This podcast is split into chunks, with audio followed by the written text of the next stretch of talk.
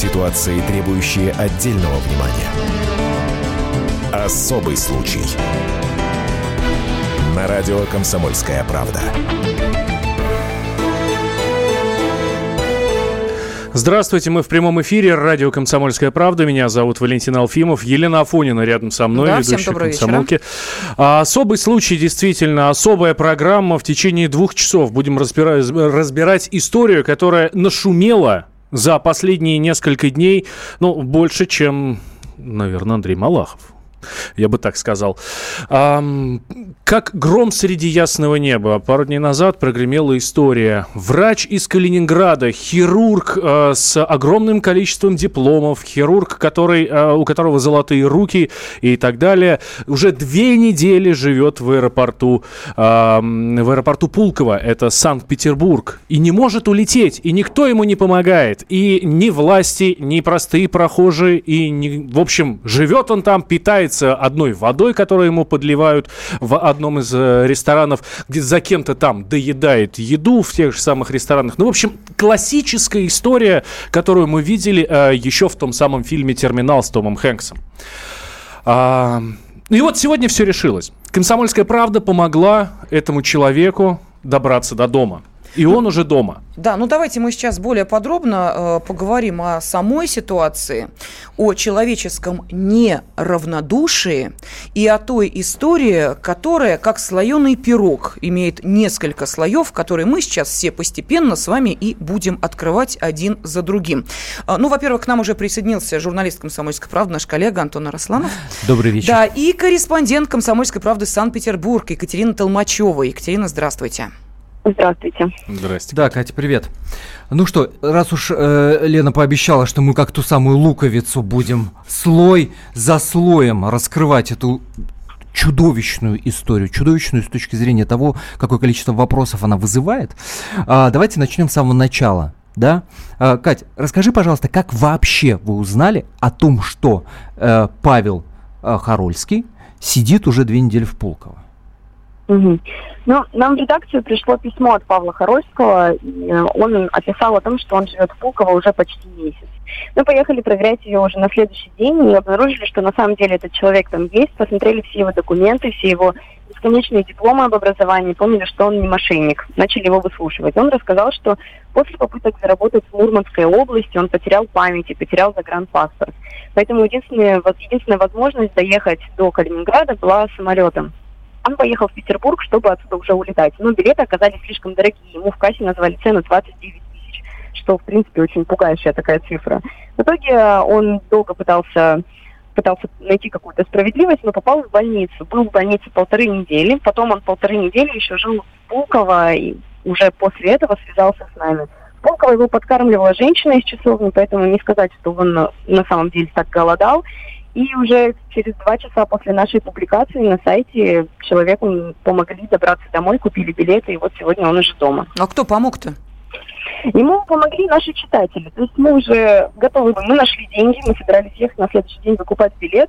Но он позвонил нам и сказал, что, значит, так, э, мне, ко мне приехали люди, сказали, узнали меня по фотографии и купили мне билет, и завтра я вылетаю.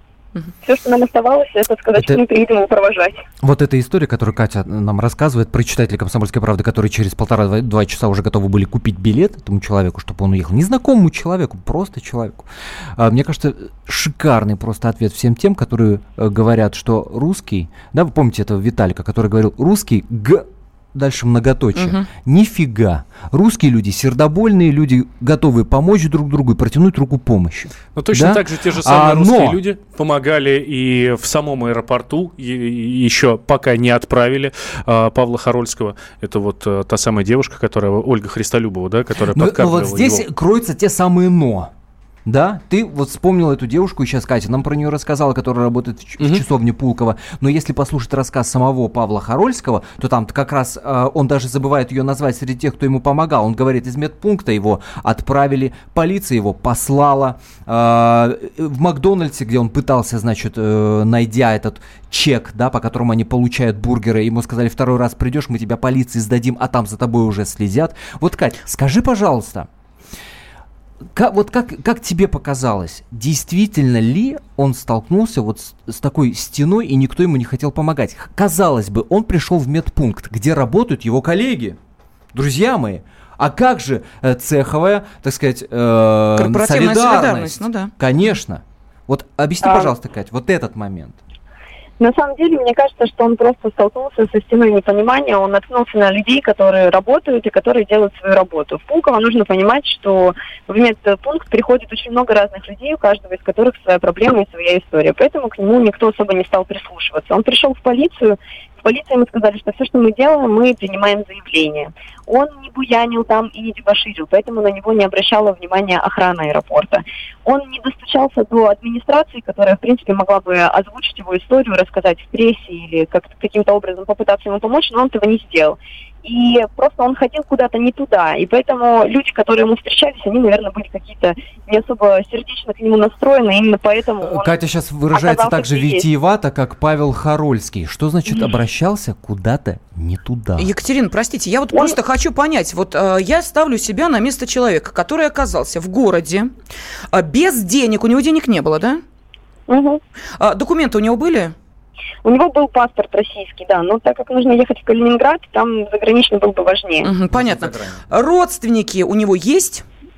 Значит, у него есть жена, которая в Калининградской области воспитывает троих детей и ухаживает за больным отцом. Еще у него есть сестра, которая живет в Испании, у которой э, двое детей, она платит за их э, образование, она платит за жилье, он даже не стал ей звонить. Друзей у него нет, потому что, как он говорит, друзей у него нет, потому что он сам дальневосточник, он из Магадана, переехал в Калининград всего три года назад, и как-то не сложилось у него отношений с местными, поэтому обратиться было некому. Мгм. А, мобильный телефон у него был?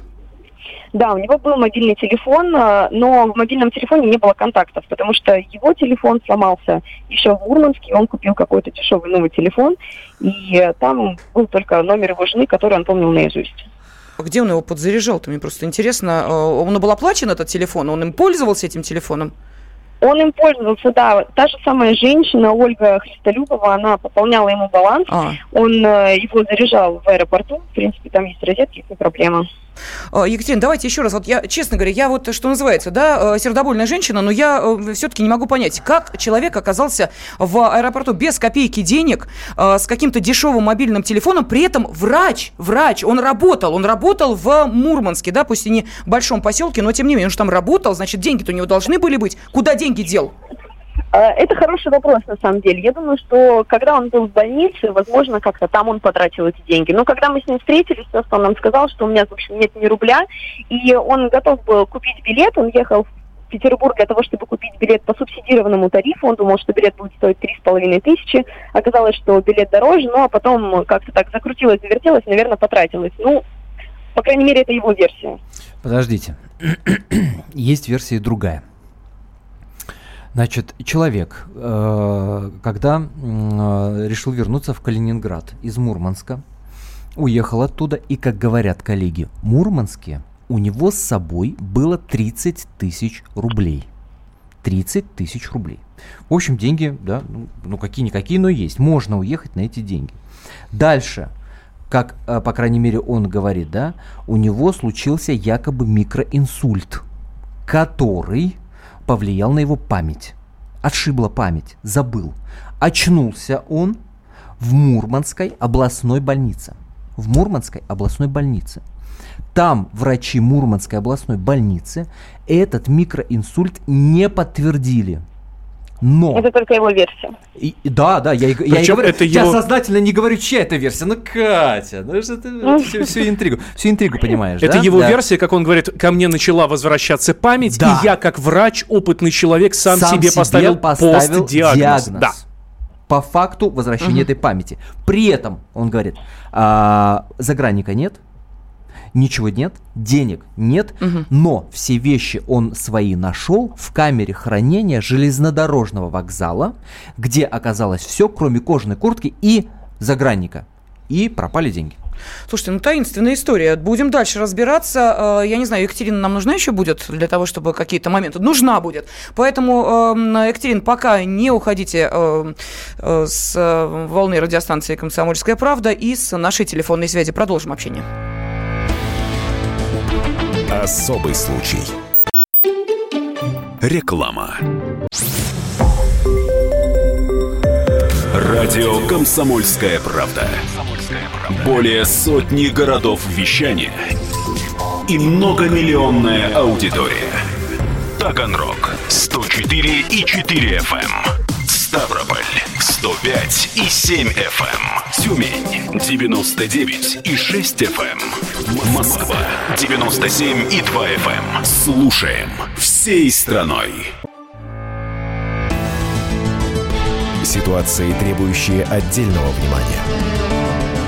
Особый случай. На радио «Комсомольская правда». Мы снова в прямом эфире. Радио «Комсомольская правда». Я Валентин Алфимов, Елена Афонина рядом со мной. Да, добрый и вечер. по другую руку Антон Росланов. Еще раз Мы разбираем вот этот удивительный случай, который не то чтобы особый, э, он просто из ряда вон. Хирург э, из э, Калининграда, ну, с кучей дипломов. В общем, опытный, хороший, как мы все это, ну, по крайней мере, поняли, пока изучали эту историю. Совершенно удивительная география. Дожил в Калининграде, потом решил устроиться на работу в за закрытую терри- Мурманск, поселок Островной. Да. Поехал туда. Две тысячи человек э, там проживают. Поехал туда, устраиваться За на работу. длинным рублем. Потому что в Да. Мурманске у него, ой, в Калининграде у него была зарплата 12,5 тысяч. Дочка его заболела раком, и ему нужны были деньги.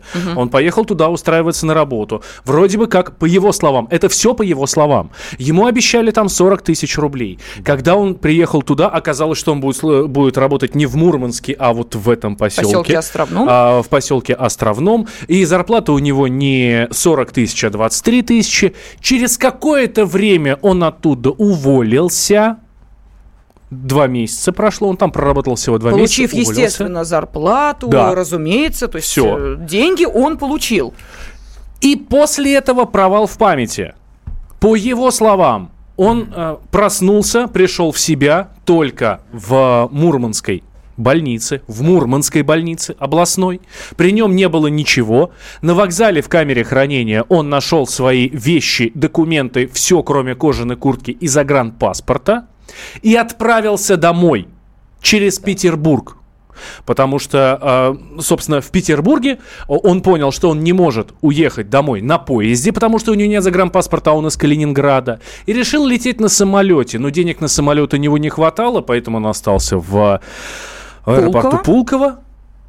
И вот там про него через три недели только узнали случайные прохожие, можно так сказать. Сообщили об этом в «Комсомольскую правду», и дальше уже закрутилось, завертелось, слава богу, сейчас он дома. Да, ну вот в и, этой э, удивительной истории мы разбираемся. Да, у нас есть возможность сейчас, насколько я понимаю, слушать прямую речь э, самого Павла Харольского, все его объяснения, может быть, какие-то ответы на те вопросы, которые мы сейчас э, задаем. Почему мы держим Екатерину Толмачеву, спрашивает режиссер, потому что мы хотим еще с ней пообщаться. Это корреспондент «Комсомольской правды» в Санкт-Петербурге. Екатерина, вы уж нас простите, э, мы сейчас просто пытаемся в этой истории разбираться со всех э, сторон возникающих вопросов, поэтому наберите терпения, мы про вас помним э, и будем задавать обязательно э, вам вопросы. И сейчас вот я хотела бы, э, не знаю, согласитесь вы со мной или нет, Давай, речь. давайте мы для начала все-таки послушаем, как объясняет Павел Харольский необходимость уехать из Калининграда от семьи, от жены, от трех дочерей.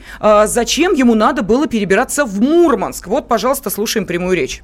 Зарплаты мизерные в Калининградской области. Мне приходится ехать зарабатывать из-за онкобольной дочери на лекарства, которые стоят на один курс около 500 тысяч. Вы поехали в Мурманск, и там не сложилось, да? Там не сложилось в очередной раз э, с заполярными, все мои надбавки заполярные, это 100%, а у меня зарплата была 23 тысячи. И в связи с тем, что нет возможности э, дальше э, нищенствовать, пришлось собраться и ехать, э, зарабатывать деньги. Но я не думал, что Мурманская область с ее заполярными э, надбавками э, предлагает такие заработные платы. Но меня хитро заманила главный врач. Еще один вопрос. О. Еще один вопрос. Зарплата 12,5 тысяч рублей в Калининграде. Туда едет на 40, но получается 23. Но черт возьми, 23 это больше, чем два раза 12,5. больше. В два раза Понимаешь? больше. Еще один странный момент. А, Катя, э, ты с нами? Да, да, я здесь. Вот э, опять же, да, с простой бытовой, прямой такой топорно-лопатной логики. Если человек попадает в непростую жизненную ситуацию. Что он делает первым делом? Он звонит близкому человеку. Он обращается за помощью. И вот этот господин попал в такую ситуацию. Он звонил жене. А, по его словам, он звонил жене, но его жена не могла ему помочь, не могла собрать никакие деньги, опять же, потому что больная дочь и потому что жена сама не работает. Она психолог по образованию, но она ведет домашнее хозяйство, ухаживает за детьми. Я, подождите, я не очень понимаю. Вот мы, пред... я опять же, да, я сейчас ставлю себя на э, место э, каждого из героев э, этой истории. И я представляю себе, если раздался звонок от моего, неважно, кого, близкого человека, который мне говорит, Лена, ситуация следующая. Не посторонний, который говорит, Лена, помоги мне, в Ну, вот Фейсбуке звонит тебе пишет. Валентин звонит мне близкий человек, ну, хорошо, я не знаю, там, ну, друг, знакомый, говорит, Лена, нужно помочь на билет, вылететь не могу. Дальше, что я делаю? Я начинаю бегать по знакомым, э, продавать что-то, я не знаю, закладывать в ломбард, но я как-то действую для того, чтобы человека из этой ситуации вызволить. Что делает супруга? Она говорит, денег нет, сиди там, что ли? Я не очень понимаю. Денег нет, но ты держись. Ну ты там держись в аэропорту Пулково. Вот как объясняет а, сам Павел, э, э, что ему жена сказала? Давай сам выбирайся, я не знаю, пехом иди морем плыви, что ли? Жена ему сказала, что он просто должен возвращаться и как-то решать вопросы. Он сам, я думаю, ее, он сам ее успокоил, по его словам, поэтому э, такая реакция. А, небольшой спойлер. Если вы дослушаете наши э, э, попытки разобраться в этой странной ситуации, то вы услышите, я надеюсь, как мы дозвонимся до самой жены Павла Киры. О. И я надеюсь, она сможет ответить на эти вопросы. Да, ну а сейчас на вопрос, почему же Павел не обратился помимо супруги к друзьям, знакомым, ну хоть кому-нибудь за помощью, почему предпочел сесть в аэропорту Пулково и обрастать мхом и надеяться на какую-то, извините меня, гипотетическую помощь непонятно от кого, вот, пожалуйста, пусть Павел сам и ответит на этот вопрос. Часть э, людей, которые мои друзей, э, это уже люди из мира ушедшие, небожители. А часть, э, те, которые пребывают и проживают больше пяти лет в Санкт-Петербурге, в Москве, они уже становятся, э, у них становится не тот менталитет людей, который был в Магадане, то есть на Дальнем Востоке, где есть взаимо- взаимовыручка, помощь.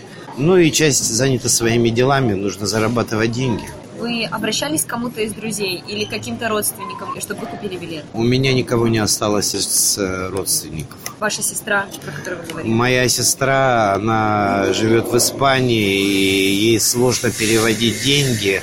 Это раз. Во-вторых, она получает платное образование, потому что наше не котируется образование. У нее двое детей. Она их воспитывает, также обучает платно в лицее. И поэтому я все прекрасно понимаю, я даже не обращался, хотя она никогда бы не отказала.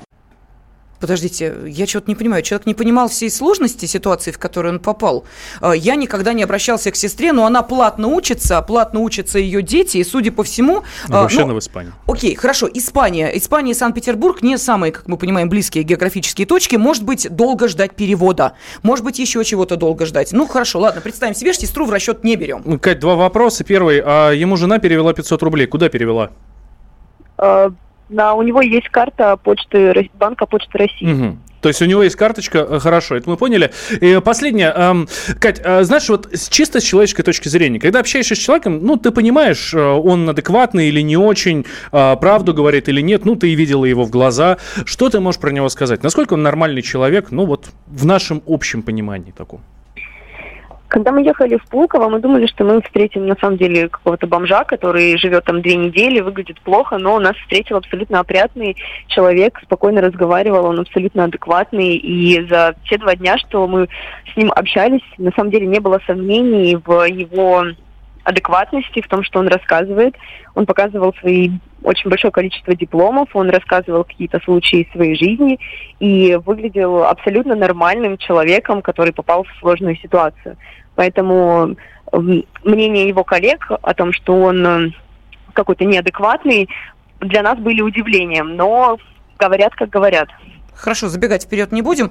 Э, Кать, и э, еще один вопрос. Я так понимаю, что, ну вот вы сейчас дали такую небольшую оценку, да, этому человеку.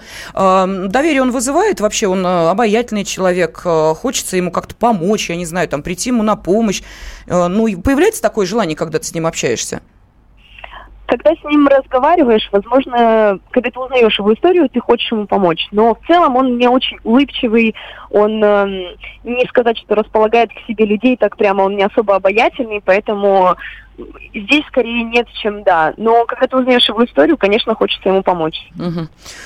Ну, э, да, спасибо, говорим, Катя. Да, да, да спасибо большое, Катя. Екатерина Спасибо Толмачева, вам. корреспондент «Комсомольской правды» Санкт-Петербург, была у нас на прямой связи со студией. Э, тот самый человек, который в аэропорту Пулково общался, общалась э, с Павлом Харольским, тем самым хирургом из Калининграда. И, кстати, после именно Катиной заметки, как только появилась, отправили доктора домой уже в Калининград с читатели комсомолки это именно сделали. А, ну, Опять же, ему помогали огромное количество народу. Мы это знаем. Мы это знаем по его словам, мы это знаем по словам нашего корреспондента. Значит, он ну, не производит впечатления неадекватного. Значит, что-то в этой истории здесь не так. Мы сейчас уйдем на небольшой перерыв, а после я вам расскажу, что мне в тет-а-тетном разговоре э, рассказывали про него коллеги. Жалко, что нет записи этих разговоров, потому что люди на отрез отказываются об этом говорить. Угу. Но кое-что интересное я вам точно поведаю. Ну давай, небольшой перерыв, буквально 4 минуты. Нам нужно обязательно дать слово новостям. Сразу после него мы возвращаемся. Валентин Алфимов, Елена Афонина и Антон Росланов. Эм, ну, в общем, слушайте нас после новостей. Да, ну, я могу сказать, что сейчас, да, буквально еще несколько секунд а у нас есть для того, чтобы напомнить нашим радиослушателям, что мы в прямом эфире, поэтому э, наш телефон в вашем распоряжении. Ситуации, требующие отдельно. Реклама.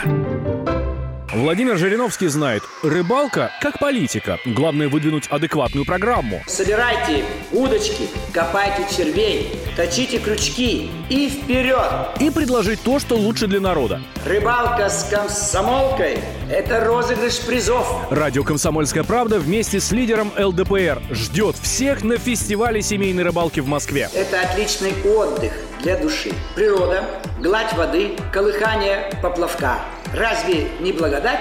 Рыбачим, отдыхаем и выигрываем призы. 5 августа. Подмосковный парк «Лагуна». График проведения фестиваля в регионах и подробности на fish.kp.ru Комсомольская правда. Читайте в еженедельном выпуске. Бывшая невеста Баскова. Он одевал меня в мини, а я сгорала от стыда. Еще несколько месяцев назад в интервью комсомолки Николай Басков признавался в любви певицы Софии Кальчевой. И тут, как гром среди ясного неба, заявление Николая в резиденции главы Чечни Рамзана Кадырова. Во время торжественного ужина в Грозном тенор попросил руки у телеведущей Виктории Лопыревой. «Комсомольская правда». Узнайте больше. Для лиц старше 12 лет. Телефон рекламной службы в Москве 8 495 637 65 22. Французский режиссер Люк Бессон снял свое новое фэнтези, которое называют самым дорогим независимым фильмом в истории кино. Перед премьерой новой картины «Валериан и город тысячи планет» режиссер дал эксклюзивное интервью нашему корреспонденту Стасу Тыркину. Слушайте программу «Кинопилорама» сегодня в 23.32 по московскому времени.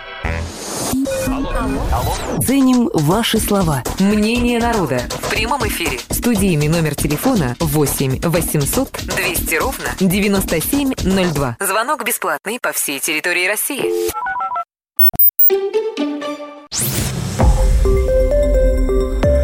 Радио «Комсомольская правда». Более сотни городов вещания и многомиллионная аудитория. Таганрог 104 и 4 FM. Эм. Ставрополь 105 и 7 FM. Эм. Тюмень 99 и 6 FM. Эм. Москва 97 и 2 FM. Слушаем всей страной.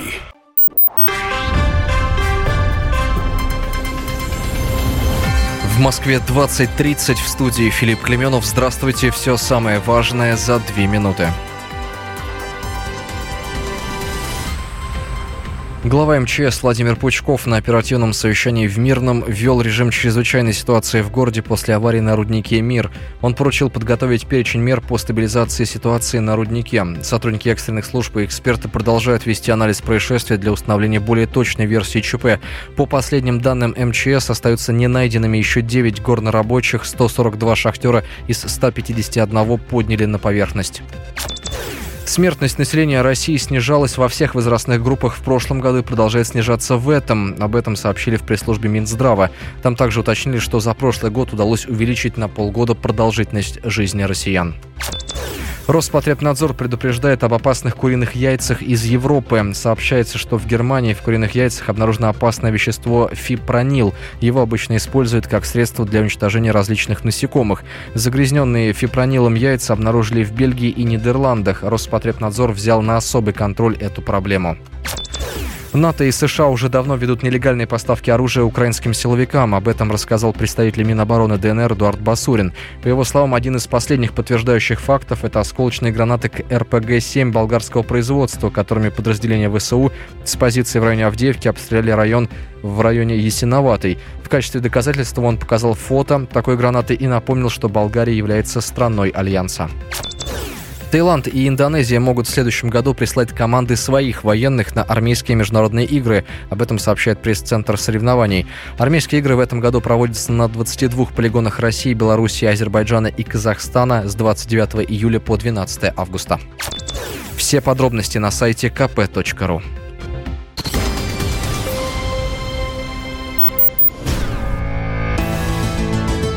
Ситуации, требующие отдельного внимания. Особый случай. На радио «Комсомольская правда».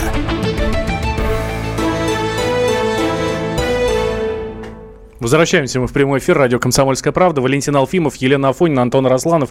Разбираем совершенно удивительную историю с калининградским врачом Павлом Харольским, который путешествовал, уехал на заработки из Калининграда в Мурманскую область, из Мурманской области а, отправился обратно к себе а, в Калининград, но попал в больницу в Мурманскую, оттуда вышел с потерей памяти и застрял на буквально почти на три недели, застрял в аэропорту Пулково в Санкт-Петербурге. На самолете хотел домой добраться, но не получилось у него, потому что денег не хватило. В результате на три недели там застрял, из которых 10 дней он провел, кстати, в больнице. Мы это упоминали, но об этом поговорим обязательно а, об этом обязательно мы поговорим а, чуть позже.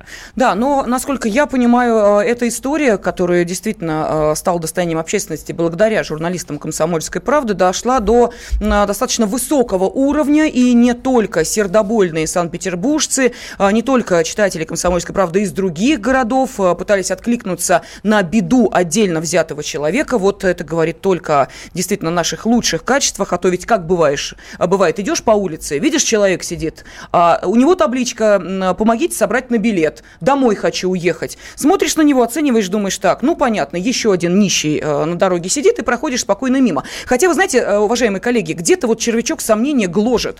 Думаешь, елки э, зеленые, а может быть, действительно, вот не дай бог, твой родственник, с ним что-то случится, и никто ему даже, извините меня, рубля не даст для того, чтобы он себе кусок хлеба купил. Ну, так вот, возвращаясь к тому, что помощь дошла, ну, скажем так, до достаточно высоких этажей власти. А, политический обозреватель «Комсомольской правды» Александр Гамов. А, Александр Петрович, здравствуйте.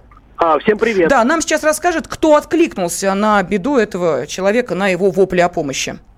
Ну, э, значит, у нас э, на сайте kp.ru материал Кати появился примерно в 21.30, а примерно около 12 ночи мне позвонила Валерия Родина – это пресс-секретарь, э, исполняющего обязанности губернатора Калининградской области Антона Алиханова.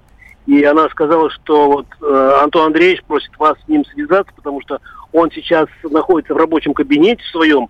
Он прочитал на сайте комсомолки э, вот этот материал, и у него, в общем-то, есть желание помочь этому человеку и он просит э, меня ему позвонить. Я тут же набрал, у меня, естественно, есть номер Антона Алиханова, я набрал его мобильный, он оказался в рабочем кабинете, я его, естественно, поблагодарил, говорю спасибо э, Антону Андреевичу вот за такую, в общем-то, э, активную реакцию, за такое отношение к нашим, к нашему герою нашей публикации. Но перед этим э, я, естественно, значит, уже знал о том, что наши ребята из, э, в частности, Катя из КП Санкт-Петербург тоже подключились к этой истории и, э, в принципе, договорились о том, что Павлу купят билет и на следующий день то есть сегодня должны отправить его в Калининград.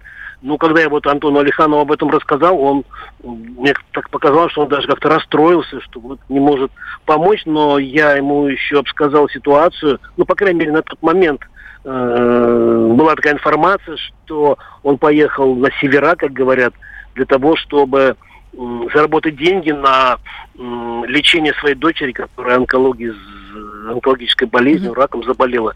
Вот, я об этом, естественно, Алиханову рассказал. Он сказал, что хорошо, мы тогда будем держать связь с вашими ребятами из КП Калининград, в частности, uh-huh. э, с Денисенко, э, значит, э, Алексеем, и мы чем можем, поможем, то есть и встретим, и, значит, узнаем, что за проблемы у нашего калининградца. Вот, собственно, такой был разговор, и мы в течение где-то Э, интервью с Антоном Алихановым появилось у нас в «Комсомольской правде» на сайте где-то в половине второго ночи. То есть вот все это время мы, в общем-то, угу. были э, готовы э, подключиться, помочь. Угу. Ну, вот, вот, собственно, вся ситуация, Лен, значит, которая была на пол второго ночи. То есть губернатор или исполняющий обязанность губернатора э, Антон Андреевич Алиханов был готов к любой помощи. Я думаю, что они правильно очень поступили.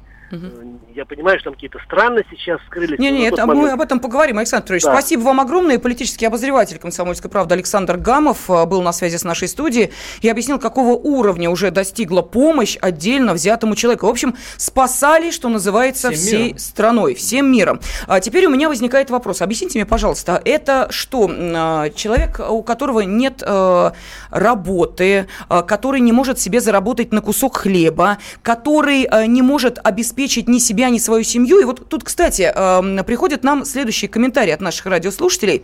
Вот что пишут. «Я так понимаю, что вы, господа москвичи, просто не можете понять, что у людей просто нет денег. Их нет». Вот такой комментарий. И еще. Да он нормальный, нормальный. Вот вы, вы страшно далеки от народа, вы просто бесите. Мы многие так живем, а вам, похоже, и не вдомек. Вот такой комментарий еще от одного нашего радиослушателя. Слушайте, все, конечно, здорово. И понятное дело, что денег действительно у многих нет. Но давайте не будем забывать, что это хирург. Более того, он сам себя называет почему я сейчас объясню, почему я делаю э, сноску, сам себя называет пластическим хирургом. Вы можете, вы видели когда-нибудь в жизни нищего пластического хирурга? хирурга? Серьезно? Ну видели, ну где-нибудь?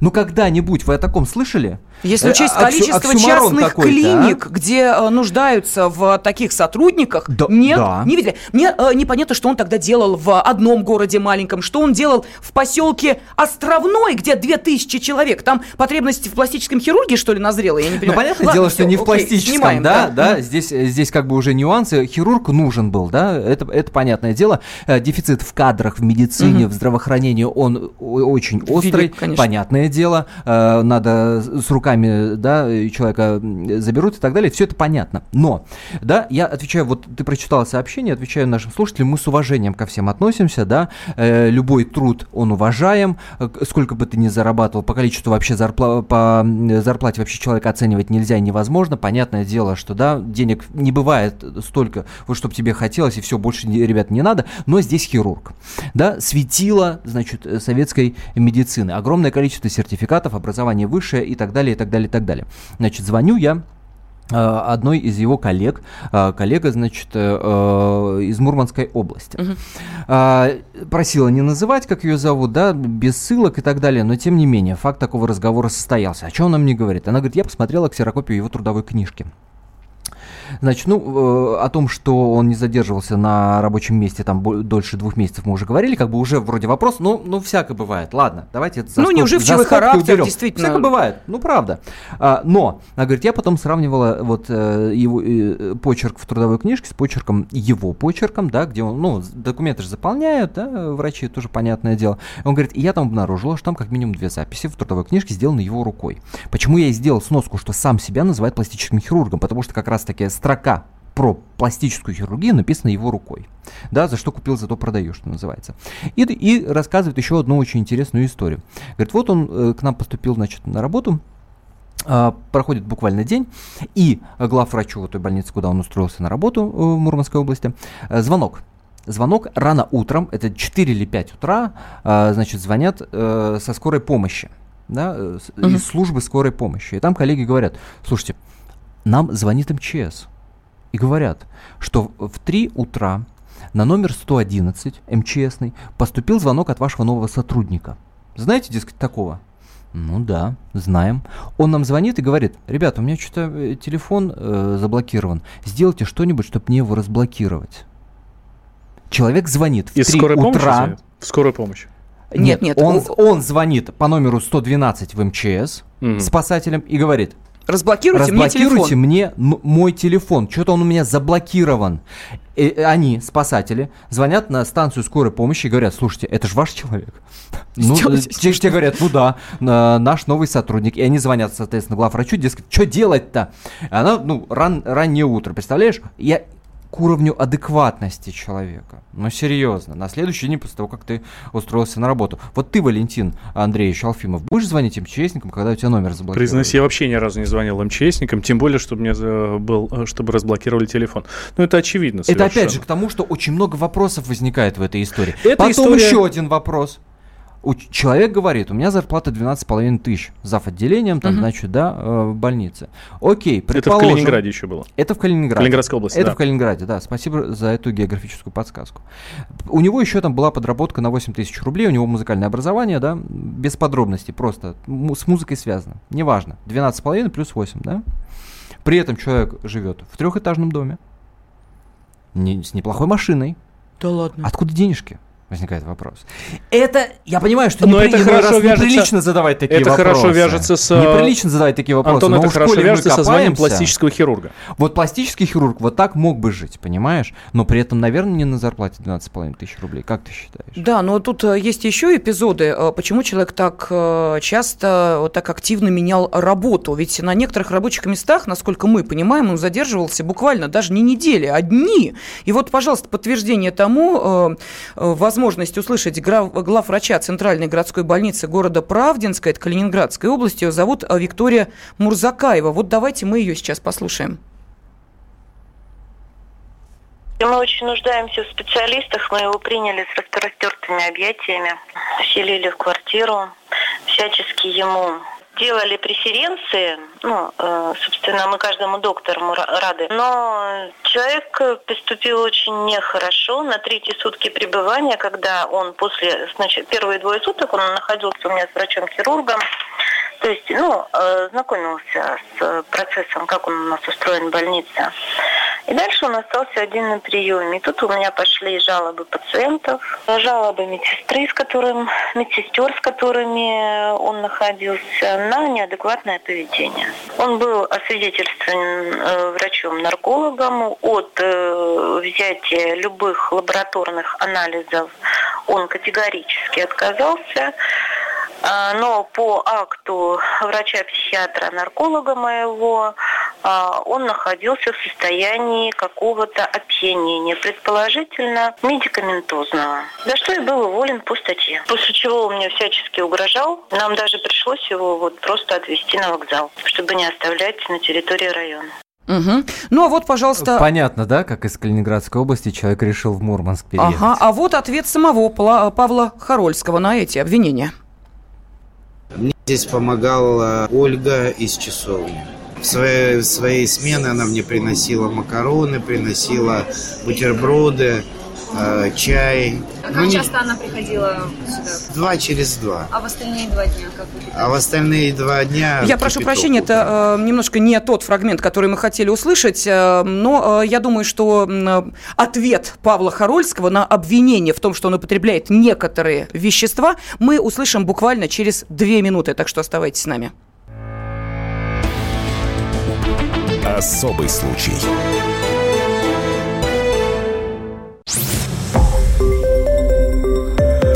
Радио «Комсомольская правда». Более сотни городов вещания и многомиллионная аудитория. Таганрог 104 и 4 FM. эм. Ставрополь 105 и 7 FM. эм. Тюмень 99 и 6 FM. эм. Москва 97 и 2 FM. Слушаем всей страной. Ситуации, требующие отдельного внимания. Особый случай. На радио «Комсомольская правда».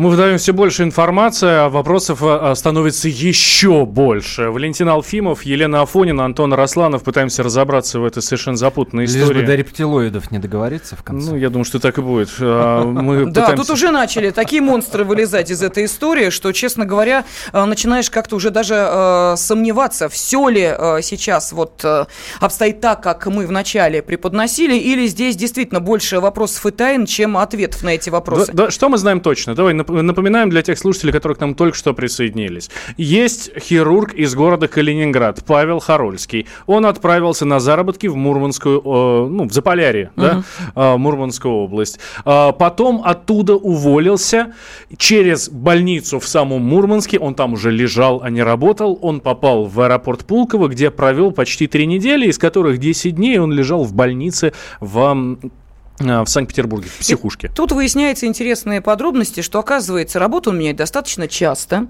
А, На рабочих э, местах долго не задерживается, причем не сам увольняется, а его увольняют. Почему? Вот э, один из таких эпизодов буквально несколько минут назад нам рассказала главврач Центральной городской больницы города Правдинска в Калининградской области, которая сказала, что хирург после того, как его приняли на работу, проработал нормально один день, потом начал вести себя неадекватно. Взяли на работу 1 марта, а уволили 9 марта по статье. Обвинения прозвучали из уст Виктории Олеговны Мурзакаевой следующее, что эм, было подозрение, что э, Павел Харольский употребляет некие э, вещества психотропные. И вот мы эм, хотели дать возможность услышать ответ самого Павла Харольского. Вот сейчас у нас такая возможность будет. Судебной экспертизы не было, употребления никаких э, препаратов не было. Просто-напросто на тот момент э, ребенок болел, я не стал подавать в суд. В суде бы я выиграл стопроцентно этот иск. Это уже отрывок из интервью Павла Харольского сегодня в студии «Комсомольской правды» Калининград. Сегодня наши журналисты встретили его, соответственно, э, в нашем э, самом- В аэропорту Калининграда. В аэропорту Калининграда, да. И оттуда Храброва. сразу припроводили в эфир радио «Комсомольская Без правда» в заезда домой, без Калининграде. заезда домой. Михаил Яновский, э, корреспондент «Комсомольской правды» в Калининграде, который и общался, собственно, с Павлом Харольским. Миша, мы приветствуем тебя. Добрый вечер. Ну, собственно, мы уже едем назад в Калининград. Мы только что отвезли Павла домой. э, встретили его, правда, не, не в сам поселок завезли, где он живет, скажем так, на нейтральной территории в городе Гусеве. Это 20 километров от их э, дома. Подъехала супруга на машине. И мы, так сказать, передали вот с рук на руки На э, какой, нашего на какой героя. машине ездит супруга?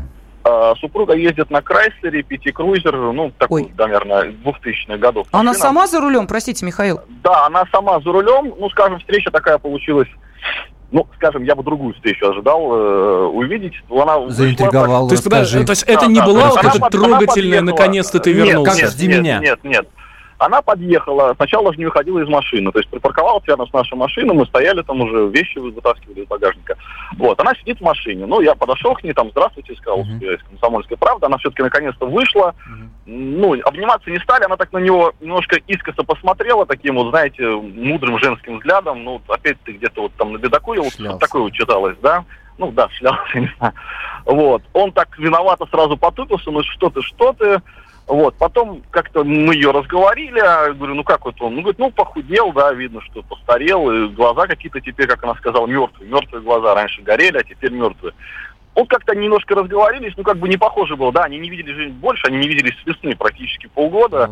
А, Ну вот, а как-то очень прохладно, ну, не, не ругались, нет, не было там никаких склок, ну вот как-то вот так вот, неожиданно я сказал. Михаил, И- и- скажите, пожалуйста, Да. Бога ради, а не был задан ей э, вопрос, что ж денег-то мужа на билет не нашла? Спросил, да. Ну, они сказали как? Они же приезжие, да, из Приморского, из Магадана приехали. Они говорят, мы живем в поселке, да, в таком достаточно, ну, не очень, очень небольшой поселок, несколько домов. А, родственников у них здесь нет. А, по знакомым она там перечисляла какие-то деньги, ему, как он сказал, на круассаны хватало, на, на связь, там, на телефон. Занять, типа, было некого. Тут для нашего поселка даже тысяча рублей это большие деньги, и попросить у кого-то мы не могли. То есть Простите, а родственников- бензином она где заправляется?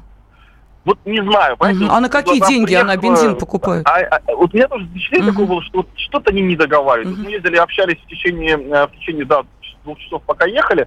Он нормальный, в общем-то, человек. Не скажу, что он как-то произвел на меня впечатление какого-то вот там неадеквата, да. может быть, немножко со странностями, ну, все мы с тараканами, можно сказать. Но, с другой стороны, у них дом трехэтажный, там он с камином на втором этаже он там сделал, он там mm-hmm. ходит ловить лещиков на пруд, такой, ну, немецкий старый дом у них. Вот. Это не особняк, не подумайте. Это у нас многие живут в поселках в немецких старых домах. Ну, наследие осталось. А сколько вот, коммуналки платите за такие дома? Вот не знаю, насколько там какая система коммуналки, потому что там у них септики, то есть водоотведение возможно из скважины, то есть там наполовину все свое, да, получается, там такое не, не подведенное. Миш, ну, ну на вскидку, на вскидку, на вскидку, я понимаю, что ты не риэлтор, такой дом купить, сколько mm денег надо? Ну, на вскидку, мне кажется, ну, за там полмиллиона можно его купить рублей. А, всего? Ну, это так, опять же, я груб. Да, нет, это не очень дорого, тем более а. далеко, 100, 150 километров Калининграда, то есть это не, не, не элитное жилье. Еще раз говорю, многие живут, и многие просто еще после войны там живут. Uh-huh. Как уехали там поколениями, после бабушек, после дедушек. Вот. Поэтому вот такое у меня осталось странное впечатление, честно говоря, после общения. Вот мы общались с аэропорта, его забрали, и вот он у нас, мы его обедом накормили в редакционной столовой угостили. И вот пообщались в студии, вот то, что вы ставили сейчас эпизод. Э, вот. И сейчас мы ехали два часа общались, пока ну, непонятно, честно. У меня вот какого-то... Миш, ска- скажи, пожалуйста, а, а, да, э, в разговоре с его бывшими коллегами а, часто возникало такое сомнение в его компетентности в принципе, как специалиста, да, мы уже заговорили о том, что а, нищий хирург, но это ну, немножко странно, да, нам кажется. А, вот скажи, да. пожалуйста, какое у него образование, какой у него опыт? Он действительно он... специалист высокого класса, как он сам о себе говорит? Но видишь, тут я не могу э, как бы брать на себя, наверное, такую ответственность, да, оценивать. Он окончил в Владивостоке. Вот он нам сейчас по дороге рассказывал, там, не знаю, что там, Академию в Владивостоке медицинская, наверное, какая-то. Uh-huh. А, вот, э, приехал сюда. Ну, пластический хирург, я так понимаю, у него какая-то дополнительная специальность. Он тут еще и музыку преподает, да, что-то не юридическое у него там не оконченное. То есть у него очень много. И работал он тут по разным, я так понимаю, э, направлениям. И таким хирургом был, и сяким. И фельдшером готов был пойти, как он сказал, его... А, он сказал, что он готов был пойти на э, человек, кто рентген делает, да, как, не знаю, специалист, рентген, рентгенолог, у них да, там была да. какая-то вакансия, но ему надо было просто переучиться, его не отпустили на это пере, пере, переобучение, хотя вакансия такая была, и потребность в таком э, специалисте была. Вот у меня такая непонятка была, что, ну, как бы странно, вам нужен специалист, а вы не хотите меня отправить просто доучиться на него. Uh-huh. И вот там не востребован, и тут он считает, что везде кумовство процветает и э, коррупция, при этом он такой, знаете, человек из прошлого, он даже не знал, что у нас поменялся министр здравоохранения в области. Он вот ругал всю предыдущую, да, э, которая у нас была. Я говорю, у нас все, у нас же другой человек уже несколько месяцев. Да, да, вот что он как вот, как вот, знаете, как в фильмах, когда люди с прошлого попадают. Миш, скажите, пожалуйста, а он объяснил, каким образом вообще он находил места работы столь отдаленные от Калининграда? Но дело в том, что он находился отдаленно от Калининграда, но это достаточно относительно близко к тому месту, где он живет. То есть вот Нестеровский, Правдинский, mm-hmm. это такой юг области. Ну, в принципе, ему там более-менее было близко относительно. Плюс, действительно, у нас есть потребность, вот, ну, вселенная, но у многих, да, вот именно в небольших городах есть потребность специалистов больше, чем в. Я поясню, Миш, я поясню, откуда у Лены такой вопрос возник. Ну, действительно, ведь если человек говорит, что ему мало денег, ну, логично поехать в город и в городе работать. Конечно, конечно. А учитывая, что в, на селе жуткий просто дефицит в кадрах, человеку, который, ну, как бы сомневается в своей компетентности, ему там проще устроиться. Вот скажи, пожалуйста, вот по твоему мнению, все-таки э, впечатление, он мошенник или он очень наивный человек, которого обвели вокруг пальца? Ну, давайте так скажу. Э, стопроцентного доверия у меня к нему не, не возникло за время общения. То есть, ну, вот такое ощущение, что что-то вот что-то не то. Смущает. Да? Либо не договаривает, либо просто манера... Еще раз говорю, может быть, да, человек две недели жил в аэропорту, я не знаю, как я бы разговаривал, какие бы у меня были интонации, тут он немножко так заторможенно говорит, да, вот так вот Угу. Так, я просто... Взгляд рассеянный. Секундочку, я вот просто хочу сейчас а, дать еще один небольшой фрагмент послушать нашим, нашей аудитории. А, человек не просто жил в аэропорту. А, дело в том, что в Санкт-Петербурге он еще и в больнице побывал. Вот в связи с чем и сколько времени он там провел, вот давайте, может быть, э, сейчас да. дадим возможность э, услышать этот фрагмент. И вот, и вот этот фрагмент, э, мне кажется, даст полное представление о его адекватности. Я обратился в полицию и сказал в очередной раз это чаяние. Вы видите памятник э, Петру Первому? То значит на этом памятнике к утру будет распятие мое. И была вызвана психоневрологическая бригада, где я был доставлен э, в больницу Севастьянова, где спасибо большое Сергею Николаевичу, заведующему отделением, где он действительно определил, что я здоровый человек. Сергей Николаевич предлагал мне остаться там, пока будет суть решена дело, но когда узнал через знакомых, что иммиграционные все вот эти моменты заново восстановления паспорта очень большой срок, то я сам отказался находиться среди душевнобольных. Это... Так, есть какие-то ну, еще вопросы? А, на, надо, сказать, надо сказать, что там он в этой психоневрологической э, клинике провел 10 дней. Он там 10 дней пролежал. Uh-huh. То есть э, говорить о том, что там э, 3 недели провел в аэропорту Пулково, не очень справедливо, да? 10 дней – это больница. Да, но э, сейчас э, мы прерываем обсуждение этой действительно очень запутанной истории и благодарим э, журналиста «Комсомольской правды» в Калининграде Михаила Яновского. Через 10 минут мы вновь с вами. Особый случай.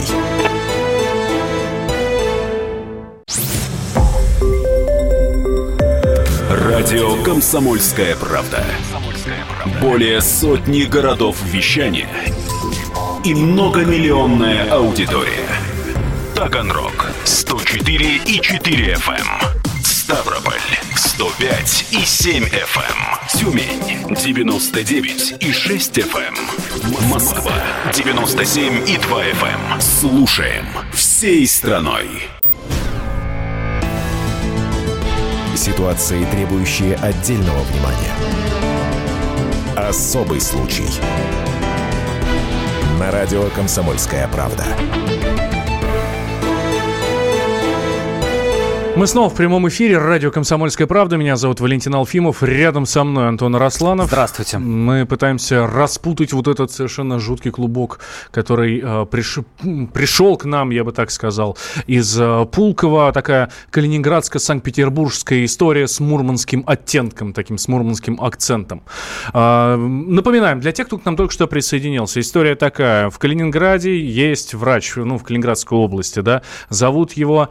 Э, так. Павел Харольский. Да, Павел Харольский, да, хирург. Он отправился на заработки в Мурманскую область, там проработал два месяца, после этого решил уволиться и уехать обратно, потому что, по его словам, его там обманули, решил уволиться, уехать обратно, потерял память, и, как он потом сам уже понял, сам себе диагноз поставил, у него был микроинсульт, очнулся он после него в больнице в Мурманске, и в оттуда отправился в Петербург, чтобы отправиться к себе обратно в Калининград, но денег нет, Загранпаспорта нет. Загранпаспорта нет, на поезде никак, только на самолете, на самолет денег нет. Э, в общем, сидел в аэропорту, потом попал в психушку, потому что, как вот мы выяснили в прошлой части, буквально только что, он подошел к полицейским, ну, чтобы хоть на него хоть кто-то обратил внимание, подошел к полицейским и сказал, вот видите памятник Петру Первому, завтра утром там будет мое распятие.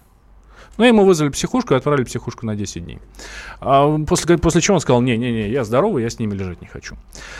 Ну, в общем, вот. И только после того, как на него обратили внимание журналисты «Комсомольской правды» в Санкт-Петербург, он отправился домой. Это было И сейчас сегодня. Мы, мы услышим самого Павла Харольского, который нам рассказал, кто купил ему этот самый долгожданный билет до дома и как все это происходило. Итак, внимание, Павел Харольский. Ощущение, что я попал в Новый год. Я уснул, э, и меня разбудили мужчина с женщиной с маленьким ребенком. Спросили, вы на Калининград, и вы такой-то, такой-то. Говорю, я, да, я такой-то, такой-то. Пойдемте покупать билет. Я был, конечно, удивлен еще из просонья, шокирован. Конечно, я премного благодарен этим людям. Действительно, это люди неравнодушные. Потом я вернулся обратно на свое место с радостью, что я завтра вылетаю. Наконец-то я дома. Ко мне подошли еще мужчина и женщина. Это было уже где-то за полночь. Предложили адекватно и хорошо отдохнуть мне отвезли меня в гостиницу, проплатить э, расходы за гостиницу, чтобы я принял ванну, освежил белье и приготовился к полету и к встрече жене с ребенком. Это был Павел Харольский, хирург из Калининграда, о том, как и кто ему купил билет на самолет из Петербурга в Калининград. Итак, прямо сейчас на прямой связи с нашей студией Кира, супруга Павла Харольского, того самого хирурга, который провел две недели в аэропорту Пулково в Петербурге. Кира, приветствуем вас. А, Добрый вечер. Ну, во-первых, спасибо, что в это, мягко говоря, непростое время для вашей семьи вы нам уделяете время, но мы действительно переживали. Э, Калининград, Мурманск, Питер, Москва, все четыре редакции занимались тем, чтобы наконец-то ваш супруг приехал. Скажите, пожалуйста, как вы встретились, как вы увидели, наконец, вашего мужа? Да, конечно же, он видоизменился. Он очень сильно похудел, даже постарел. А за эти дни, так скажем, скитаний, да, и, про- и стрессы. Мы разговаривали с ним по телефону. Он, конечно, не показывал виду, что ему действительно тяжело. Что он хотел бы доехать до дома, но, увы, никак не получалось. Я дома сидела, просто тихо ждала. А вы можете Всё, вспомнить, когда он э, первый раз вам позвонил и сказал, что он в беде? Или он не говорил вам, что в беде, и до последнего момента скрывал? Нет, почему он говорил, мы обсуждали, э, искали выход э, со с- создавшейся ситуации. Но, к сожалению, финансово я ему никак не могла э, помочь э, в данный момент, да, потому что я сама не работаю. Э, на руках двое детей, один больной ребенок, один еще совсем маленький, 10 лет, и плюс еще дедушка, плохо ходящий. Поэтому я не могла. Я только могла успокоить его словом. Я говорю, Павлик, мир не без добрых людей, что-то мы придумаем. К сожалению, родственников у нас нет, таких, э, э, которые могли бы нам протянуть э, руку финансовой помощи, да. Слава Богу, что все так разрешилось, что мир не без добрых людей. И люди откликнулись. Да, пускай какое-то время он находился в такой тяжелой ситуации жизненной, но я благодарна низкий поклон этим людям, которые протянули руку помощи и которые нам помогли встретиться вновь. Кир, скажите, пожалуйста, наверняка решение о том, что Павел поедет работать э, в Мурманскую область, вы принимали на семейном совете. Как это решение принималось? Павел ехал всегда туда, где можно э, хоть чуть-чуть побольше, нежели здесь в Калининградской области, м, зарплату, потому что мы должны э, помогать и больному ребенку, да. И тут у нас дедушка появился, ему тоже э, нужно многое-многое и восстановить ноги, и глаза, и зубы, так скажем, да. То есть расходы большие. Поэтому Павел всегда ехал туда, где можно чуть больше, но подзаработать. И вот, увы, такая у нас получилась ситуация. Простите мне за эту математику, но получается, что если, по словам Павла, да, он получал зарплату в 12,5 тысяч рублей в Калининграде, там ему предложили 40, но по факту получилось 23, но 23 это все равно в два раза больше, чем 12,5. Почему он уехал оттуда? А потому что там продукты э, наполовину дороже. Он больше проедал этих денег, плюс оплата коммунальных услуг. Ну, вот так. То Попро- есть он то и получает. Мгм. Мгм. Просто потому, что там жизнь дороже, и он не мог вам больше денег отправлять, получается, так? Конечно, конечно, конечно. Скажите, пожалуйста, а дочь, да, вот, э, которая тяжело болеет, э, да, Павел говорил, что у нее онкология, что один курс стоит 500 тысяч рублей. Сейчас как-то вопрос... Четыре- ну, да, да, 420. Мгм. 420 тысяч рублей. Сейчас вопрос с лечением как-то решается? Вы знаете, она несколько курсов прошла э, в Москве в институте Блохина, но, к сожалению, ее направили сюда, чтобы как-то в области, да, найти эту кацилу. Она очень дорогостоящая, но, увы, вчера э, ребенок мой был расстроен, она ходила в министерство и отказали. Сказали, изыскивайте сами, потому что для вас этого препарата здесь нет. А сколько ей лет? 28. 28 лет. Э, Кира, мы знаем, что через «Комсомольскую правду» этой историей заинтересовался Антон Алиханов, губернатор э, Калининградской области. Мгм, Его мгм. люди на вас выходили? Нет, нет, сегодня э, мне не было звоночка ни от кого. Ну что ж, мы будем его ждать. Кира, скажите, пожалуйста, а, вот э, наши коллеги, да, говорят, что ни на одном из мест работы, да, ваш супруг Павел не задерживался дольше двух месяцев. Более того, на одном из мест работы он проработал там 8 дней буквально и был уволен по статье якобы за употребление каких-то медикаментов и за присутствие в неадекватном состоянии на рабочем месте. Что бы вы могли сказать по этому поводу? Вы знаете, мы долго уже живем, и в неадекватном состоянии я его просто не видела. Ну, вам об Вот. этой ситуации вот на работе вам известно? Ну, то, что он успокоительный, да, вот в связи с тем, что мужчина, он не может обеспечить свою семью, вы понимаете? Это очень э, тяжело для мужчины. Вот. Но чтобы в неадеквате, чтобы как-то, вы знаете, нет, таких случаев в нашей жизни не было. Мы продолжим буквально через пару минут. Кира, оставайтесь, пожалуйста, с нами на связи. Это супруга Павла Харольского Петербурга, э, из Петербурга, который в Петербурге в Пулково э, пробыл две недели. Не переключайтесь, мы очень скоро вернемся. Особый случай.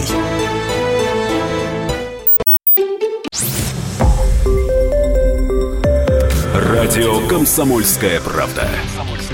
Более сотни городов вещания и многомиллионная аудитория.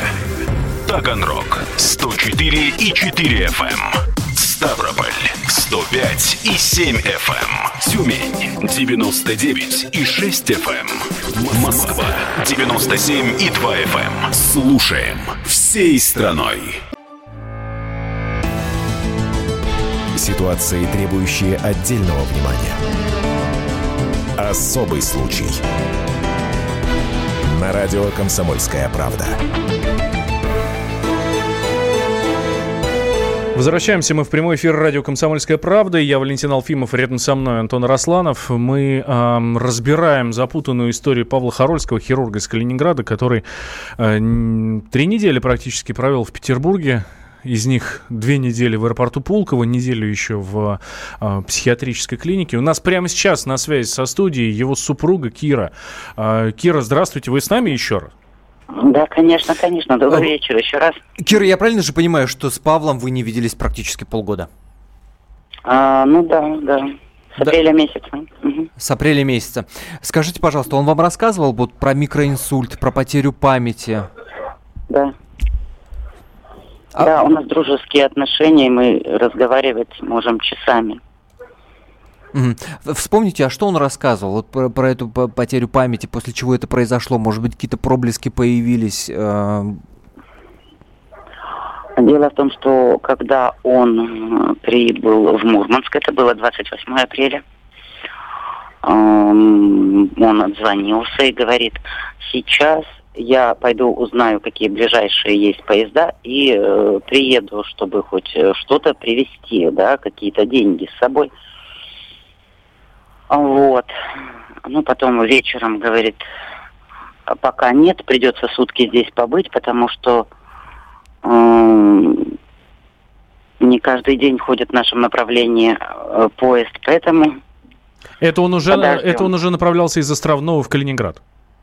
А, да-да-да, он в Мурманске, когда э, с Островного приехал и э, пошел узнавать, э, либо ему на самолете, но на самолет денег, э, так скажем, чтобы хоть какая-то копейка осталась, и он приехал домой, да, он говорит, пойду узнавать на ЖД вокзал. Ну, мы с ним переговорили, вечером он отзвонился, все, ложусь отдыхать, и все, и почему-то он пропал на 4 дня. Телефон не отвечал, вот, а потом мне позвонили с больницы. Вы не переживайте, такого-то, такого-то, знаете, я говорю, конечно, знаю. Он сейчас находится у нас, у него потеря памяти, он даже не мог вспомнить э, имя, отчество и фамилию свою. Ну, мы переговорили с э, врачом, он говорит, мы его э, сейчас полечим, и, конечно, он продолжит э, дорогу домой, и все. Кира, скажите, пожалуйста, четыре дня мужа нет, телефон не отвечает, найти его нельзя, почему вы не заявили в полицию? В полиции. Вы знаете, как-то у меня не возникала такая мысль. Я знаю очень хорошо своего супруга. Я знаю, что он найдет эм, возможность и выйдет на связь. Или, или и раньше было такое, что он пропадал на несколько дней? Но никогда такого не было, чтобы он пропадал на несколько дней. Мы практически всегда поддерживаем связь. И ежедневно мы отзваниваемся, где бы он ни был. Но тут четыре дня человек пропал. Я понимаю. Ну, так вот. Мгм. Ну, да, вы поймите, да, мы задаем вопросы, которые вот, ну вот э, возникают. конечно, интересуют, Я- да, да. Да, безусловно. Вот ставишь себя на ваше место, на котором, безусловно, не хотелось бы оказаться, ну, в, в этой конкретной истории, да? Да, Кир, вот тут спрашивают нас слушатели, которые пишут нам в WhatsApp, не было ли в жизни доктора оккультной практики? Потому что вот нам вот Григорий пишет, в моей жизненной практике часто бывает, если человек переигрывает с околодуховными практиками, то нередки странности. Ну, странности. э, Ну, таких оккультных странностей я за своим супругом не замечала никогда. Ну вот. Ничего подобного не было. Но он... ну, э, как, как вы тогда это объясняете? Тем, что он просто творческий человек, он же музыкой Да. увлекается. Да, да, да, да, да. Что К касается... сожалению, это присутствует. А, а объясните, пожалуйста, вот это ваше к сожалению. А, что он у меня еще и творческая личность. А почему, почему, к Таким- сожалению? Ну, бывает. Профессия серьезная, а как-то надо находить выход, э, да, как вам сказать, э, того накопленного, ну, не негатива, да, э, когда он приходил с операцией, понимаете, на нем лица не было. А, Вот. Ну и потом мы приобрели фортепиано, и он уходил в музыку. Он говорит, пока меня не трогай, да, я немножечко расслаблюсь, и все. А так, чтобы... Ну, бывает, бывает, бывает, уходит в музыку с головой, и не выполняет, э, так скажем, мужские работы по дому, э, в плане прибить гвоздь или еще что-то. Бывает. Два-три дня он может заниматься только музыкой. Два-три дня? Ну, вот так, да. То есть не подходя к молотку, я имею в виду. Вы это имеете в виду. Э, Кир, скажите, пожалуйста, а, а вот с профессиональной точки зрения, ведь вы тоже, насколько, по крайней мере, со слов Павла мы знаем, вы тоже врач, вы психолог. А Вот по-вашему, Павел, э, хирург высокой квалификации, он серьезный специалист? Серьезный. Он многим, многим э, людям в Магадане без аппарата УЗИ а, и на Дальнем Востоке тоже без аппарата УЗИ мог поставить безошибочный диагноз. Почему тогда, по-вашему, э, здесь не получилось с работой? Ну, во-первых, все зависит прежде всего от руководителя предприятия. Может быть, не нашли общий язык. А он вообще такой человек, он правдолюб. Что он видит, то и говорит. То есть он такой А, таких, неудобный сожалению, человек? А, ну, к на, сейчас в нашем обществе, может быть, это и не приветствуется. То есть общество плохое? Нет. Нет. А как тогда? Просто он, он рожден не в то время, так скажем. Объясните, пожалуйста, мы не очень понимаем.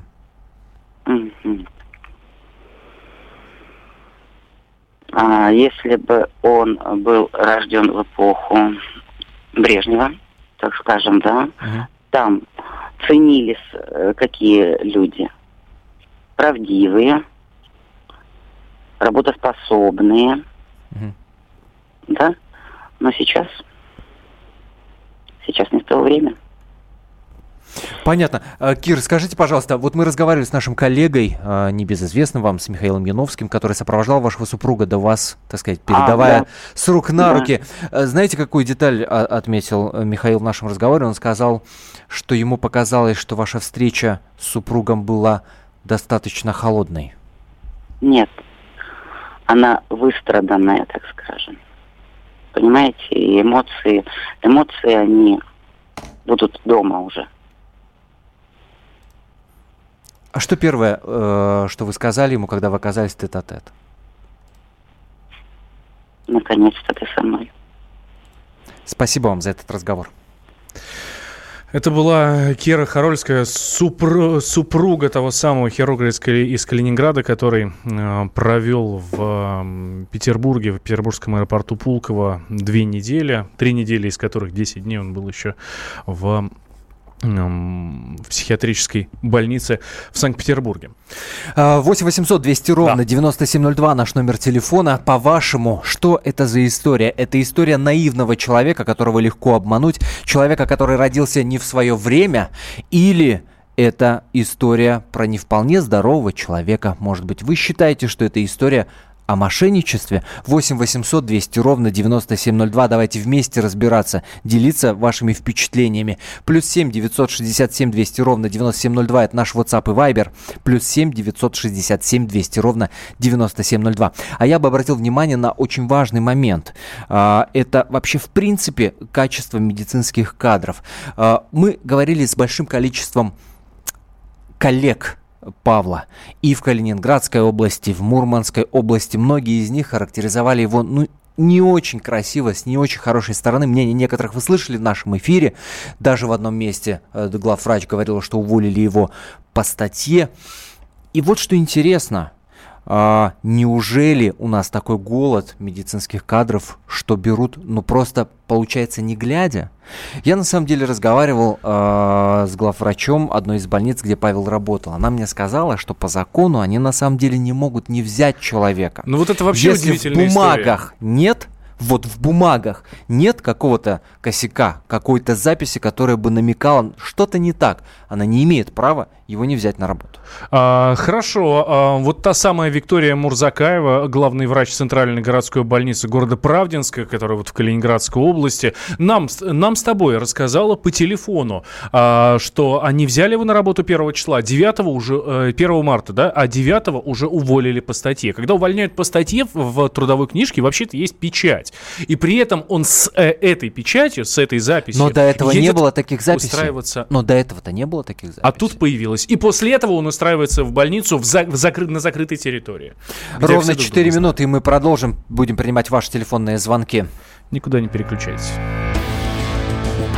Особый случай.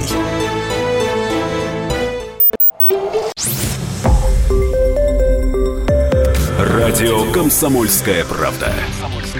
Более сотни городов вещания и многомиллионная аудитория.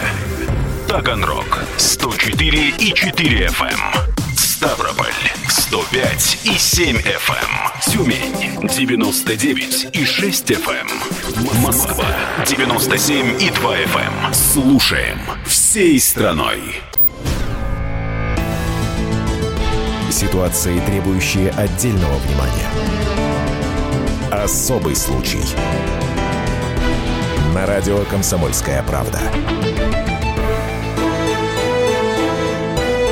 Случай настолько особый, настолько запутанный, что мы тоже полтора часа пытаемся в нем разобраться и никак э, не, приводим, не приходим ни к какому выводу. Мы, это Валентин Алфимов, Антон Росланов. Напоминаю, э, история, э, ре- речь идет вот здесь про э, хирурга из Калининграда, Павла Харольского, который жил себе, э, жил в Калининградской области три года, и в- работал даже в одной из больниц в местной, но а, его оттуда уволили. Почему? Ну, потому что у него наркотики вроде как нашли в крови. Ну, по крайней мере, нашли какое-то опьянение. Проработал он там всего неделю. После этого доктор узнает, ну, он как бы и так до этого, да, он примерно в этот момент узнает, что у него дочка больна раком, и что ей нужны деньги на лечение. И он отправляется на север. Мурманская область, закрытая территория. А, чтобы там, соответственно, получать северный и так далее. Это же за полярий, за полярным кругом. Там еще плюс 100% надбавка.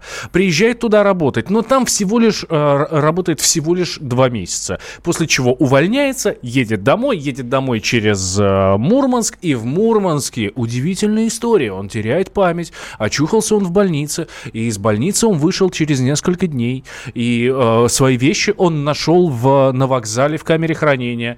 Понимает, что ну все-таки надо добираться до дома. Отправляется в Петербург и здесь, в Петербурге, застревает практически на три недели и сидит там в аэропорту без еды, без воды, без капли денег и а, все еще при этом успевает по пути а, попасть в психушку.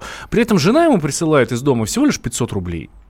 500 рублей присылает жена, которая сидит дома в трехэтажном доме с камином. А, с двумя детьми, один из которых онкобольной, и больным отцом. 8 800 200 ровно 9702 наш номер телефона. Звоните, высказывайтесь. По вашему мнению, о чем эта история? История о наивном человеке, которого очень легко было обмануть? История о мошеннике? Или история, может быть, просто о глупости? 8 800 200 ровно 9702. Для меня лично эта история очень страшная. И страшна она в первую очередь тем, что ты, когда ложишься на операционный стол, никогда не знаешь, кто к тебе подойдет и кто будет делать эту операцию. Либо человек, которого уволили по статье, с намеком на наркотическое опьянение, либо золото нации, который тебя поднимет буквально на ноги, которого ты будешь считать вторым отцом, который тебя возродит и даст вторую жизнь. Вот что самое страшное в этой истории. На самом деле, на самом деле, э, опять же, да, когда я разговаривал с главврачом одной из больниц, э, где работал этот господин, э, или очень наивный человек, э, он говорил о том, что они не могут не принять этого человека. В бумагах должен быть намек. Если придет трудовая, это госучреждение, придет трудовая, если там в бумагах будет что-то не так, то а-та-та будет всем, и мало не покажется. Но проблема в чем? Проблема в том, что ты видишь, что человек некомпетентен, ты видишь, что человек, ну, какие-то у него косяки, но ты говоришь, блин, жалко человека-то, и ты не пишешь ему в трудовую статью какую-то, ты говоришь, друг, а давай-ка ты по собственному. И он по собственному уходит, понимаешь? Слушай, прекрасное сообщение, Антон, извини, прекрасное сообщение нам в WhatsApp. Я напомню его номер, плюс 7 967 200 ровно 9702. Вайбер точно такой же номер. Пишите ваше сообщение, мы их ждем. И вот прекрасное сообщение. Расскажите, пожалуйста, почему он сидел три недели в аэропорту? Почему человек сидел три недели в аэропорту? Потому что он, когда возвращался в свой родной город, потерял память, как он говорит, из-за микроинсульта. Очнулся в областной больнице Мурманска. Там не обнаружил никаких документов, кроме российского паспорта. А для того, чтобы вернуться в Калининград, нужен загранник. Он поехал на ЖД вокзал, на котором он оставил свои, э, свои вещи. Там он увидел, что никакого загранпаспорта нет. И денег нет. Тех самых 30 тысяч рублей, с которыми он выехал, их нет. Где они, никто не знает. У него память отшибла. И он через Петербург пытался вернуться домой в Петербург. В Петербурге он не смог улететь, потому что у него тупо не было денег. Еще одно сообщение. Сколько лет этому хирургу из Калининграда? 43 а, года. В районе, в районе, 50, в районе 50 спрашивают. 43 года ему. А, как-то он шариком-валиком дожил до, своих, до своих лет. Работал в Магадане? Да, в Магадане работал. А, вот про оккультные, скажем так, вот эти практики нам говорят. Напрямую вам не ответит об оккультизме. Вспомните, когда врач, в случае, когда врач у ребенка демона из горла извлекал. Почему про оккульт? Почему про оккультизм мы заговорили? Откуда это вообще? Вообще Потому взялось? что человек не верит, что просто так можно взять и потерять память. Потому что наш слушатель просто не верит. Он убежден, что это вот какие-то оккультные практики, когда, потому что когда с ними начинаешь играться, условно говоря, то все, э, то эти же силы начинают над тобой шутить и издеваться. Все, думаю, гораздо проще. 8 800 200 ровно 9702. Сергей, здравствуйте. Здравствуйте, Сергей. Добрый вечер.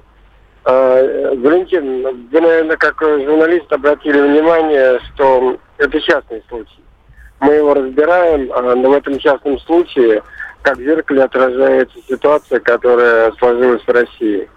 Очень многие люди уезжают на заработки, даже оттуда не возвращаются. И слава богу, что я этот человек вернулся. Вы разговаривали с его женой, не вы, а вот журналист, который сидит рядом Да, Антон Росланов, мой коллега, да. Вот, да, там немножко чувствуется нотки такого, знаете, шоу, выдавливания из человека, какой-то вот выворачивание его внутренней нити. Этого делать ни в коем случае нельзя, потому что люди попали в беду. Только одно только вот одно, что у них дочь э, болеет раком, и в Москве ей на Блохина не помогли, это уже говорит о том, что в нашем государстве действительно не все в порядке. То есть вы хотите сказать, что вся эта история про э, не про конкретную частную э, судьбу, да, а про в принципе бедственное Да, положение дел да. во всем государстве? Да, я сказал, что это только частный случай, но который отражает, как в зеркале, вот нашу жизнь в, в нашем государстве. То есть наша Родина немножко больна.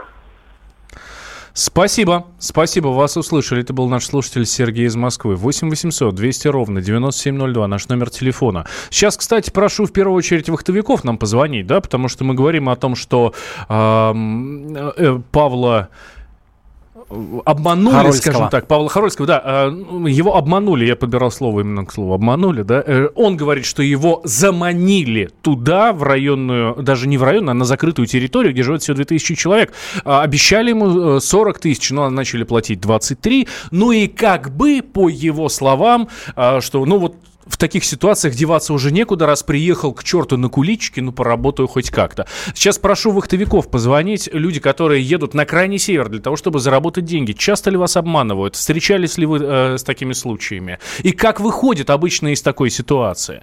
А Слушай, ну пока- сколько таких случаев, когда ездят на вахту, да, э, клофелинщицы, да, э, подпаивают, забирают деньги, забирают документы, огромное количество таких денег, теряют память. Э, Вспомните программу на Первом канале «Жди меня», там таких историй было огромное количество, понимаешь? Но это не значит, что в этой конкретной истории не возникает тех вопросов, которые мы здесь задаем. Так точно. А из Соединенных Штатов нам пишут, что-то мне подсказывает, что врач вплотную увлекается таблеточками и далеко не просто успокоительными. А что это, эм, а, а что его на это толкнуло, это другой вопрос. Но это способ уйти от реальности. 8 800 200 ровно 9702. Татьяна, здравствуйте. Здравствуйте, Татьяна. Здравствуйте. Город Железногорск вас беспокоит. Так Слушаем я хочу, вас. сказ- я хочу сказать, что это чистого вида мошенничество. Кто, кто здесь ну, мошенник? Мошенник дядечка, врач. Э, Я лично сама попала вот сейчас в такую ситуацию, именно в такую. От такого мошенника пострадала.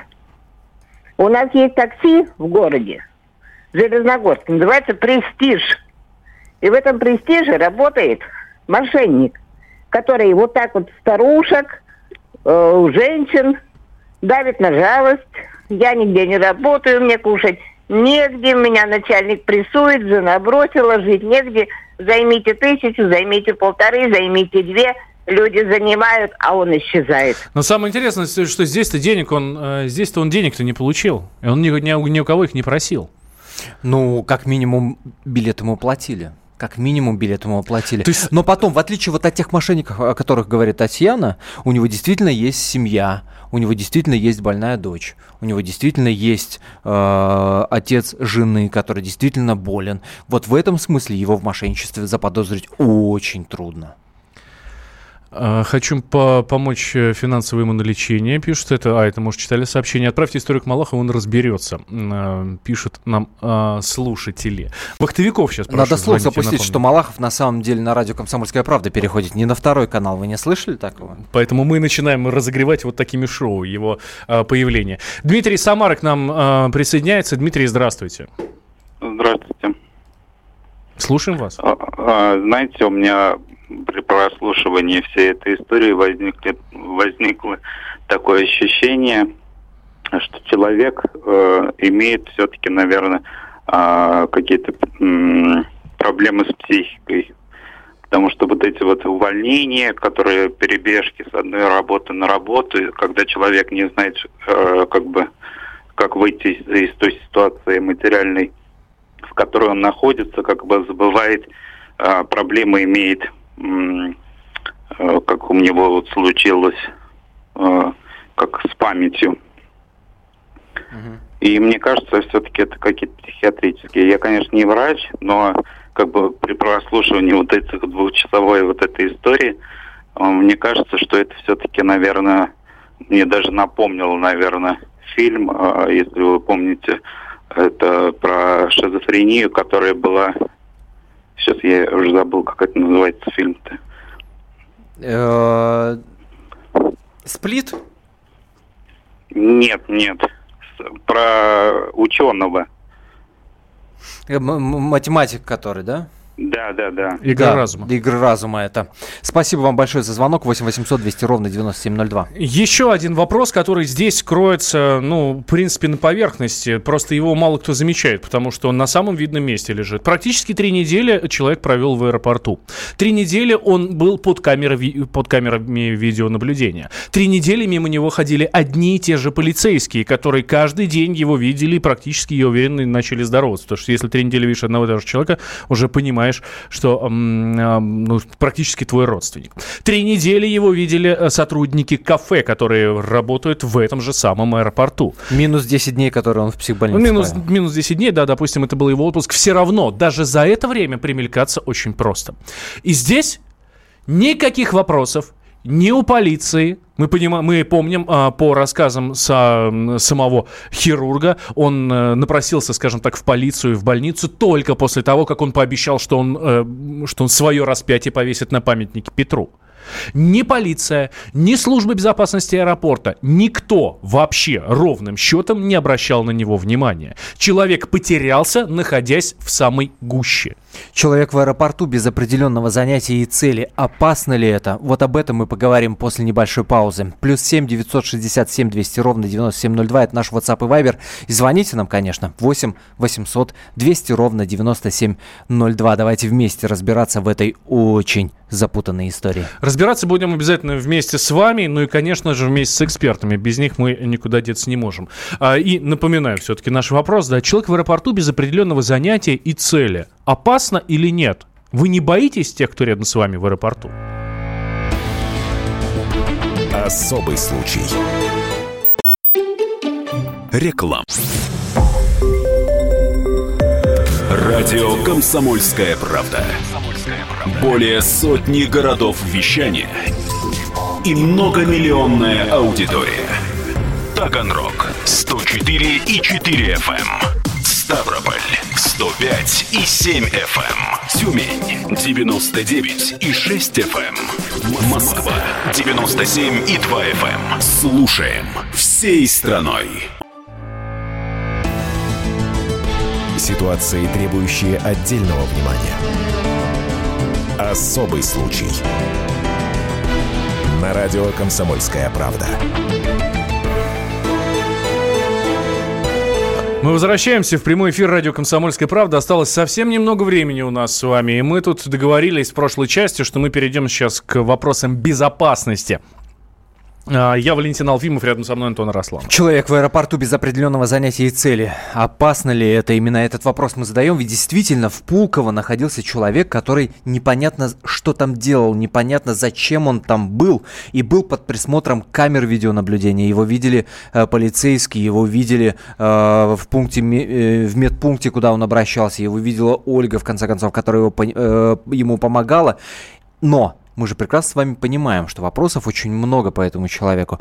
А если бы это был не он, если бы это был другой человек, если бы это был человек с психическим заболеванием, если бы у этого человека был нож, господи, дальше можно фантазировать как угодно. С этим вопросом мы обратились к экспертам. Ведущий эксперт Института экономики транспорта Андрей Крамаренко высказал собственное мнение по этому поводу.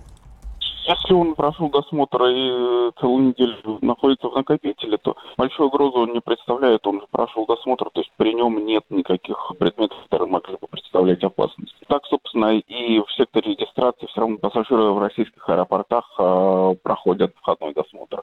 Конечно, другой разговор о том, что человек, который неделю живет в аэропорту, может доставлять какой-то дискомфорт как э, другим пассажирам, так и сотрудникам, но это уже история, которая к безопасности, наверное, не имеет никакого отношения. На самом деле, как показала история с девочкой, которая улетела во Внуково и ошарашенно бродила по Пулково, сотрудники определяют нестандартных э, посетителей, нестандартных пассажиров, э, наверное, даже не через э, два дня, не через семь дней, практически сразу. По крайней мере, в Пулково э, как, какое-то наблюдение над пассажирами работает. Поскольку, в общем-то, я думаю, речь идет о вполне взрослом э, человеке, сам не э, обращается за помощью и выглядит э, относительно нормально, то есть без признаков каких-то психических заболеваний и прочее, то трогать его, естественно, никто не будет. Обратиться, я думаю, может, вопрос решали бы по мере возможностей. Другой вопрос, разговор, что если, например, речь идет о ребенке или человеке, который явно выглядит требующим а, помощи, то могли начинать а, действовать и раньше. Это Андрей Крамаренко, ведущий эксперт Института экономики и транспорта. Ребята, давайте подводить итоги уже. 8 800 200 ровно 9702 наш номер телефона для ваших звонков. Для вас о чем эта история? О нашей русской сердобольности, об отсутствии нормальных кадров в медицине, о безопасности в аэропортах или о том, как обманывают людей, которые поехали зарабатывать на вахту. Пожалуйста, 8 800 200 ровно 9702. Ольга, здравствуйте. Здравствуйте. Да, э, это история обо всем, о нашей истории о нашей стране, о безразличии к человеку, который находился, о безразличии полиции к этому человеку, о том, что можно судить, э, назвать его психбольным, не сделав анализ, не проведя ему обследования, о том, что обманывают работодатели а, любого Э, сотрудника, о том, что могут э, клофелин налить, насыпать, обокрасть. Вот это все об этом. О том, что ребенок больной, никто не может помочь. Вот, э, может быть, и о том, что действительно у нас наркоманы работают в больнице. Давайте быть внимательны, давайте быть добрее друг к другу. Ольга, вы меня пугаете. Неужели так страшно жить в России? А так и есть. Господи, так прости. и есть. Дальше давайте читаем сообщение. Добрый вечер. У меня работа тоже не сахар. Работа автоинструктором – это постоянные нервы. Но я прекрасно понимаю, что есть семья, нужны деньги, поэтому продолжаю работать. Э, а он, я считаю, искатель халявы. Не бывает все так просто. Но так или иначе, жаль, что все в его, э, что, что так все в его семье, особенно болезнь. А кто это написал? Это наш слушатель наш слушатель, который не подписался, не я жму слушатель, да. вашу Его руку. номер заканчивается на 7939. Итак, о чем эта история для вас лично? О сердобольности русской, о проблемах кадров в медицине, о безопасности в аэропортах или о том, как обманывают людей на вахте? 8 800 200 ровно 9702. 8 800 200 ровно 9702. Наталья из Калининграда нам звонит. Да, Наталья, здравствуйте, землячка нашего героя. Нет, нет к сожалению, нет, Наталья. Нет, Наталья, эксперт Международной организации гражданской авиации ИКАО, эксперт Комитета по транспорту Государственной Думы Виталий Бордунов по поводу безопасности в аэропортах. Это не вопрос э, безопасности, а вопрос э, уходит в э, другое. Отсутствие закона об аэропортах. Вот в этих ситуациях, с момента принятия воздушного кодекса в 1997 году, наши законодатели все обещают принять закон о аэропортах. А без этого, э, когда пассажир попадает в такие руки и сами аэропорты, действуют наугад, выдать не могут. Это был Виталий Бордунов, эксперт Международной организации гражданской авиации ИКАО, эксперт Комитета по транспорту Государственной Думы. У нас осталось буквально несколько секунд, буквально 30 секунд. Я предлагаю Владимиру сейчас дать э, слово нашему слушателю, который подытожит. Владимир, из Хакасии. Давайте очень коротко. А, из Хакасии объявление было по телевидению, в газете из Свердловска. Едем из Хакасии за свои деньги до Свердловска. Приезжаем в Свердловск. Нам предлагают заплатить по 3 тысячи. Предлагают зарплату по 60 тысяч рублей. Платим по 3 тысячи, нам говорят, езжайте домой и ждите вызова. Уезжаем мы из Свердловска по домам и до сих пор ждем вызова. Прошло 5 лет. Ну, это как раз вот исто- это То есть я правильно понимаю, что для вас эта история как э, людей на обманывают? Как, как дурят людей. Как у дурят людей? России, угу. Да, у нас в России так дурят людей. Извините, мы за свои деньги съездили туда-обратно, заплатили там по три тысячи. Пять лет, ну, правда, мы не ждали пять лет, ну, просто прошло пять лет. И ничего. Да, спасибо, вашу историю мы услышали. Понять и простить, мир сошел с ума, пишет нам слушатель. А, тут много проблем, а не одна. Ну, вот мы об этом и э, говорим. Но а, мне интересно для вас лично, обсуждаем. какую из этих проблем, да, из четырех обозначенных, вы для себя определяете как основную. Итак, о чем для вас эта история? О нашей русской сердобольности, о проблеме кадров в медицине, о безопасности в аэропортах или как раз-таки об обмане людей, которые пытаются устроиться на работу? Вот пишет, э, пишет нам слушатель, жена психолог мужику, э, собственно, психику испортила. И еще одно. Подождите, еще найдутся сердобольные, которые начнут помогать. Они что, дети малые, несмышленые, что ли? Вот тоже удивляется наш слушатель. Кстати, как и мы Да и слава богу, что появляются люди, которые могут помогать. Это правда. Богу. Да, здравствуйте. Сергей. Здравствуйте. А, Вот по поводу вот этого хирурга, мне кажется, суть такая, то что человек на самом деле ищет, э, как он не может э, заработать денег. А все в том, то, что он искал просто легкого заработка, с одной стороны. Вот. Потому что он, хорошо, я понимаю, то, что э, этот, работа хирургом в Калининграде, допустим, малооплачиваемая такая. Можно, если так все плохо в семье, можно было просто поменять э, профиль работы. И найти работу, которая оплачивается как бы более... То есть из любой ситуации можно найти выход, да? Вы это хотите Конечно, сказать? Да, вот и как раз, а, а вот вам противоречит наш другой слушатель, который вот прямо сейчас нам пишет, а что он должен был делать, оставшись без денег в аэропорту? Хорошо, давайте рисуем ситуацию. У нас буквально осталось там две минуты. Представляем ситуацию. А, вы остались без денег в аэропорту. Вам надо добраться из одного города в другой. Неважно, это будет на самолете, на машине, на поезде и так далее. Ваши действия, что вы будете делать? Вот нам Ирина пишет из Москвы. Хороший врач работу всегда найдет. Да. А, а его не приняли даже Да. в медпункт в э, этом самом. Куда он, кстати, пытался устроиться. Да, в аэропорту. Пулково, куда он пытался устроиться. Вот тут тоже вопрос возникает. Но это правда, если у тебя золотые руки, ну ты правда найдешь работу, ну ты правда заработаешь. Неужели не так?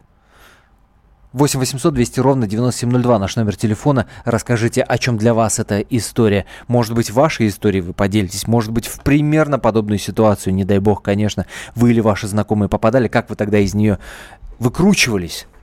Получается так. А, Лично для меня эта история точно так же удивительна, как и для нашего слушателя. Ты здоровый, нормальный мужик, адекватный. Ну, по крайней мере, ты всем говоришь, что ты адекватный. И ты не можешь выбраться из э, аэропорта. Это город Санкт-Петербург. При этом он нам а, сам в интервью говорил, что все его друзья разъехались в Москву и Петербург. Валентин Андреевич, в итоге-то он выбрался? В итоге выбрался с помощью «Комсомольской правды». Но он, Не он, своими он силами. написал в «Комсомольскую правду» в конце концов. Не своими надо, силами, Не надо об а этом помощью забывать. Иван, здравствуйте. Здравствуйте. Э, Здравствуйте. Э, Я, вы знаете, что хочу сказать? Э, Вот у человека больной ребенок. Он прозвучала такая мысль, что ему на лечение нужен на один курс 500 тысяч рублей. Он поехал за заработком 40 тысяч в месяц. Э, э, Вообще он как рассчитывал заработать эти 500 рублей? За какой период? За два года? За три года? Учитывая питание, проживание его там. Он о чем вообще думал? Эта история вот похожа на бред, на мой взгляд. При этом, а, ну, здесь, понимаете, здесь история-то, может быть, просто не сообразил, что поехать надо в Москву и заработать здесь там 150. Да? Может быть, не поверил в свои силы. Всем тем, кто нам написал сообщение о том, что, господи, мы в конце узнаем, мошенник он или нормальный человек, наивный человек, которого обманули. Нет, не узнаете. Сами решайте, мошенник или нормальный человек. Мне кажется, сейчас многие, кто нас слушает, будут просто очень крепко и долго думать. На самом деле, действительно, очень многоградная история и о сердобольности, и об обмане. Дай бог всем здоровья. Антон Росланов, Валентин Алфимов, спасибо, что были с нами. Особый случай.